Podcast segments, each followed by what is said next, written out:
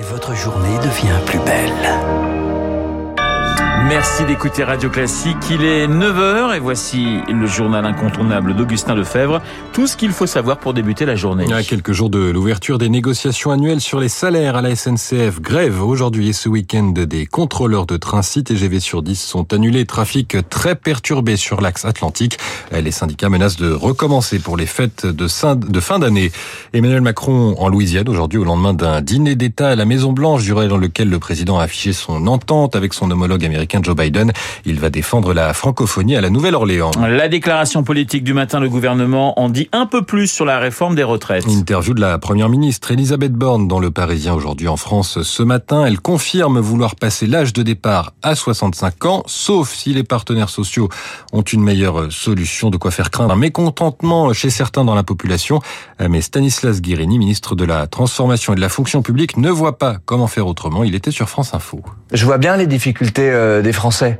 Je vois bien les revendications et leur légitimité quand, euh, notamment pour les plus basses rémunérations, on a du mal à boucler les fins de mois. Mais elle doit se faire, cette réforme. Pourquoi?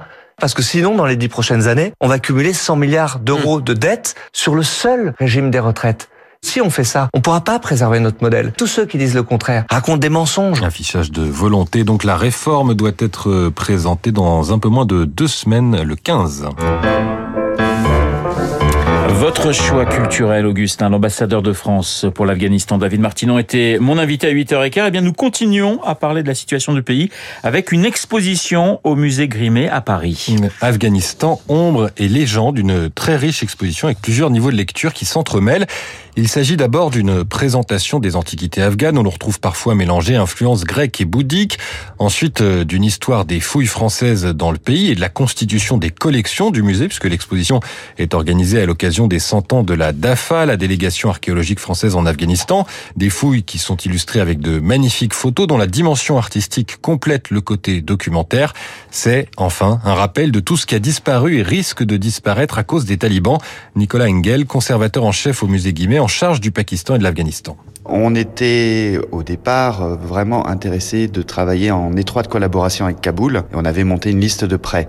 Mais la rupture des relations diplomatiques le 15 août 2021 a entraîné de facto l'abandon de ce projet de prêt. C'est vrai que le patrimoine de l'Afghanistan, sans soutien financier, sans expertise, qui c'est vrai vient beaucoup de l'extérieur, ne peut pas être maintenu en état en fait. En termes de conservation, il faut un entretien, il faut une maintenance, et c'est ce qui va manquer cruellement à l'Afghanistan si la situation diplomatique n'évolue pas. Quand on écoute David Martinon, l'optimisme n'est malheureusement pas de mise. Nous n'avons que des mauvaises nouvelles qui arrivent de Kaboul, disait-il. Restent les œuvres d'art, Afghanistan, ombre et légende. C'est au musée Guimet à Paris jusqu'au 6 février. On termine avec un point à la Bourse de Paris avec Sylvie Aubert d'Investir le Journal des Finances. Bonjour Sylvie, quelle fin de semaine pour le CAC 40 Bonjour à tous, bonjour Augustin. Ben, on commence un petit peu dans le rouge là ce matin, c'est normal. 6722 points. Alors pourquoi c'est normal? Ben, Parce qu'aujourd'hui, les boursiers ont rendez-vous avec le rapport mensuel sur l'emploi aux États-Unis pour le mois de novembre. Ces données seront déterminantes pour la future politique monétaire américaine. Et comme il se dit à Wall Street, bad news will be good news. Alors les mauvaises nouvelles seront des bonnes nouvelles. J'explique.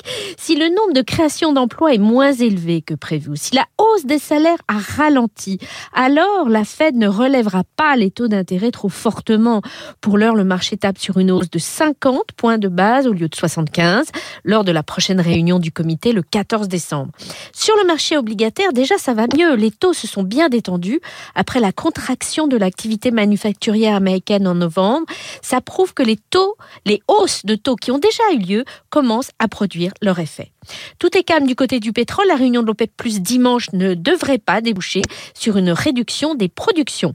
Sylvie Aubert, Investir pour Radio Classique. Très bon week-end à tous. Merci Sylvie, excellent week-end à vous également. Quant à Augustin Lefebvre, eh bien vous allez le retrouver à 10h pour un prochain point d'actualité. Il est 9h04 sur l'antenne de Radio Classique. L'heure de retrouver Franck Ferrand. Bonjour Franck. Bonjour Renaud, bonjour à tous. Je salue votre ponctualité. 9h04 J'essaie de faire des efforts parce que je sais qu'il y a une pression. Helvétique.